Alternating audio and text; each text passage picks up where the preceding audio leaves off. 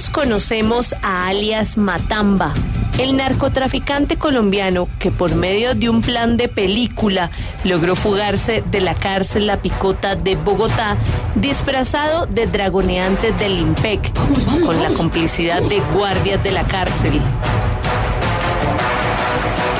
Libardo Jiménez es uno de los principales guardias sospechosos de ayudar al capo a salir del penal. La fiscalía le encontró 10 millones de pesos en efectivo de los 4 millones de dólares que se pagaron por dejar libre al capo.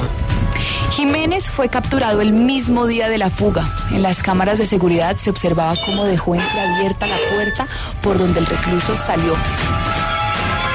Pero ojo, este no sería el único crimen de Milton.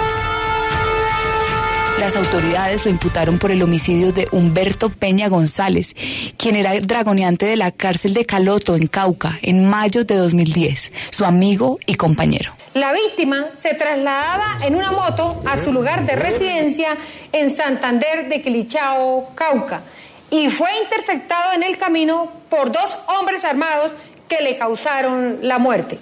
Según la investigación, Jiménez consiguió el dinero que le fue entregado a los sicarios para ejecutar el crimen. Milton se vengó de su colega porque éste lo reportó ante sus superiores por posibles actos de indisciplina e incumplimiento de deberes. Humberto Peña González al parecer había tomado acciones contra los integrantes del IMPEC y Milton Libardo Jiménez Arboleda concretamente y en lo que interesa para este asunto a este último, para que fuera trasladado debido a sus actos de indisciplina e incumplimiento de sus deberes, lo cual generó un mal ambiente laboral entre los dos.